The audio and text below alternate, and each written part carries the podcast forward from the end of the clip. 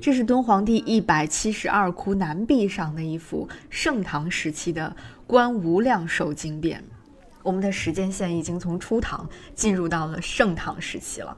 这个时期可以说是整个敦煌艺术发展的巅峰时期了。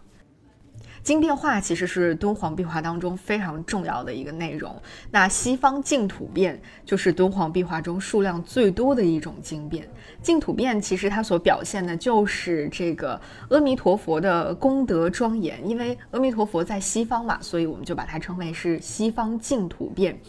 那其实所谓的西方净土，也就是我们通常意义上所讲的极乐世界。阿弥陀佛就是在极乐世界当中的。那人们为什么不断的在描绘这个极乐世界，在描绘西方净土变？其实就反映的是当时普通的中国老百姓对于美好生活的一种向往吧，对于美好未来的一种向往。好像西方净土变就是人们所能够想象到的最美的彼岸了。那早期的净土变呢，其实只是单幅的，呃，像《无量寿佛说法图》这样的一些作品，而到了唐代，特别是在盛唐，就开始渐渐出现大量的这种场面宏大、富丽堂皇的大幅的净土变了。那这个经变又是什么意思呢？简单来说，经变就是描绘佛经内容或者是佛传故事的一个图画。你也可以把它理解成，就是把佛教佛经内容进行一个通俗化的演示，把它变成更加呃通俗的、普通的百姓都能够一看就能够看得懂的，通过一幅画就能够感受到这个佛经奥义的这样的一种作品。这样的经变画在唐代艺术史籍当中都有着非常丰富的记载，而且在几乎每一座敦煌的唐代洞窟当中，我们都能够看到经变画。那这里展出的这幅盛唐时期的《观无量寿经变》，我个人觉得应该是经过了充分的考量和精心挑选之后，选择了它放在这里的。为什么这么说呢？首先，我觉得这个位置非常的重要哈，整个的。这幅画其实是位于整个展厅的最中间的最里面的这个位置。那整个展厅的中间其实是一个会有飞天图案的甬道，然后紧接着甬道的尽头是一系列精美的莫高窟的彩塑。当中有很精美的佛像、立式像等等菩萨像，而在整个这些佛像的尽头，就是这幅西方净土壁画了。它属于盛唐，它代表着莫高窟和佛教艺术发展的极盛时期，同时，它也属于人类，属于整个人类。它好像就代表着人们对于世界的一种最高理想和最美想象了。同时呢，这幅壁画的解读角度和我们从中能够读到的一些内容也是极为丰富的。说了这么多，我们先来看看这幅壁画画了一些什么吧。首先，位于画面中心部分的是西方极乐世界的主尊阿弥陀佛，他居于中间，在一组富丽堂皇的建筑群的最中央。在他的旁边呢是观世音菩萨、大势至菩萨。呃，那么紧接着在周围呢分布着一些呃各种各样的。众神了。那除了中间的位于 C 位的这个平台之外，在它的前方呢，还有三个较小的互相连接起来的平台。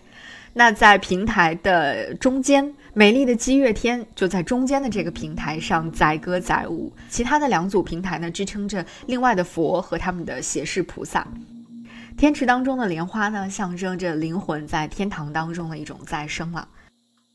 整个的这幅画面，这个西方极乐世界的美好景象，我们之后在展览当中还会和它见面。比如，当你去参观第二百二十窟这个复制窟的时候，你就能够更近距离的、更为清晰的、真切的看到西方的净土世界，看到在这个世界当中跳着胡旋舞的美丽的舞者，以及在天空当中不鼓自鸣的那些呃非常奇特的。呃，来自西方的乐器等等，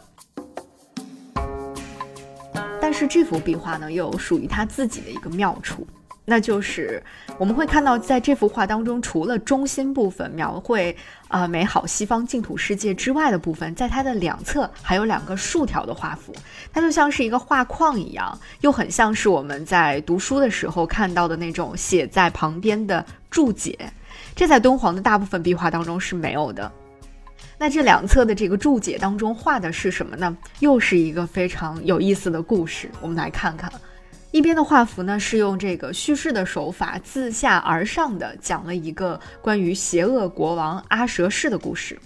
阿蛇氏呢逮捕了他的父亲频婆娑罗王，把他禁闭在重兵把守的城门之内，企图将老人饿死。老王后维提西，也就是阿蛇氏的母亲呢，呃，为了救自己的丈夫，她就想方设法的来为老国王运送食物。但是她的这个行为被阿蛇氏发现了，盛怒之下，阿蛇氏就想要杀掉自己的母亲。幸亏呢，被一个非常机智的大臣给及时的劝阻了，所以阿蛇氏没有杀掉自己的母亲，但他还是把自己的母亲监禁在了深宫当中。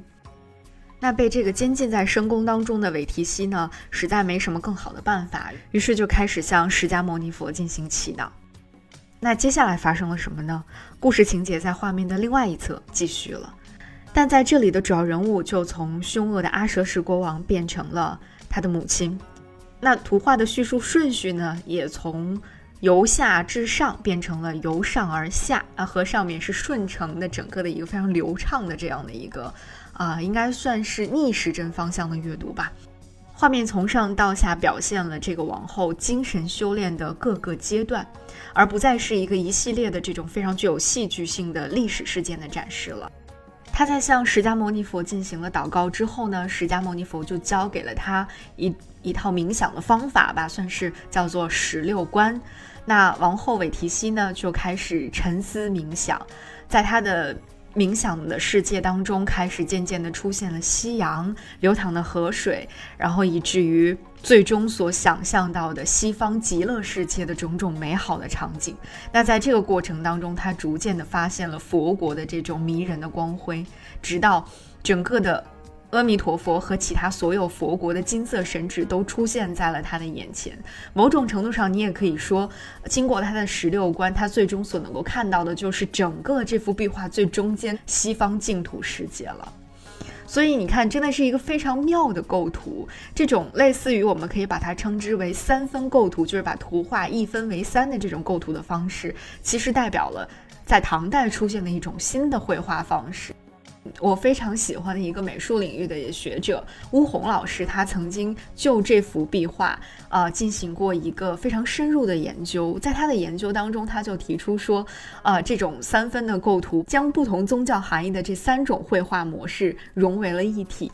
一方面呢，居于中心的这个尊像，这个佛祖像和菩萨像是可以啊，人们在来到这个洞窟当中进行啊正常的日常的佛教礼仪的时候进行礼拜的一个主体。其中一侧的这个历史故事，它其实所讲述的是一个对于佛教经文的阐释了。而另外一侧呢，这个王后的冥想图，王后的十六观呢，其实啊，一方面它是承袭了。前面的这个故事的剧情继续向下演，但另外一方面，它还可以作为观想的礼仪的一个呃视觉的向导，或者说它可以起到一个指示的作用。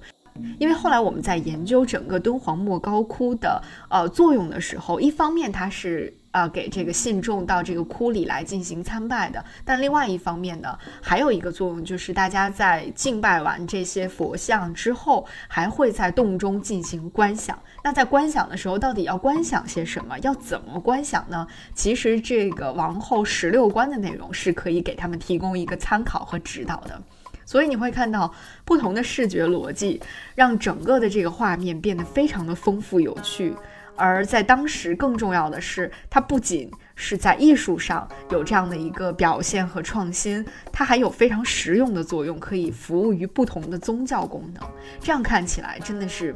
一举多得，非常奇妙了。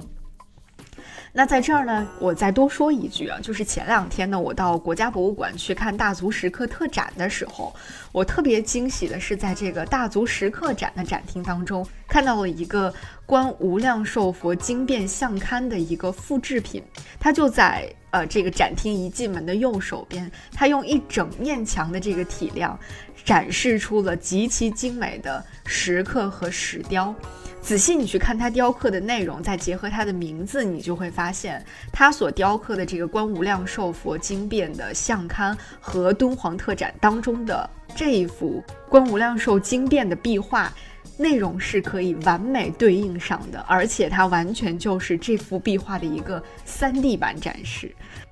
这种一个是来自于西南山林当中的大足石刻，一个是在西北边陲的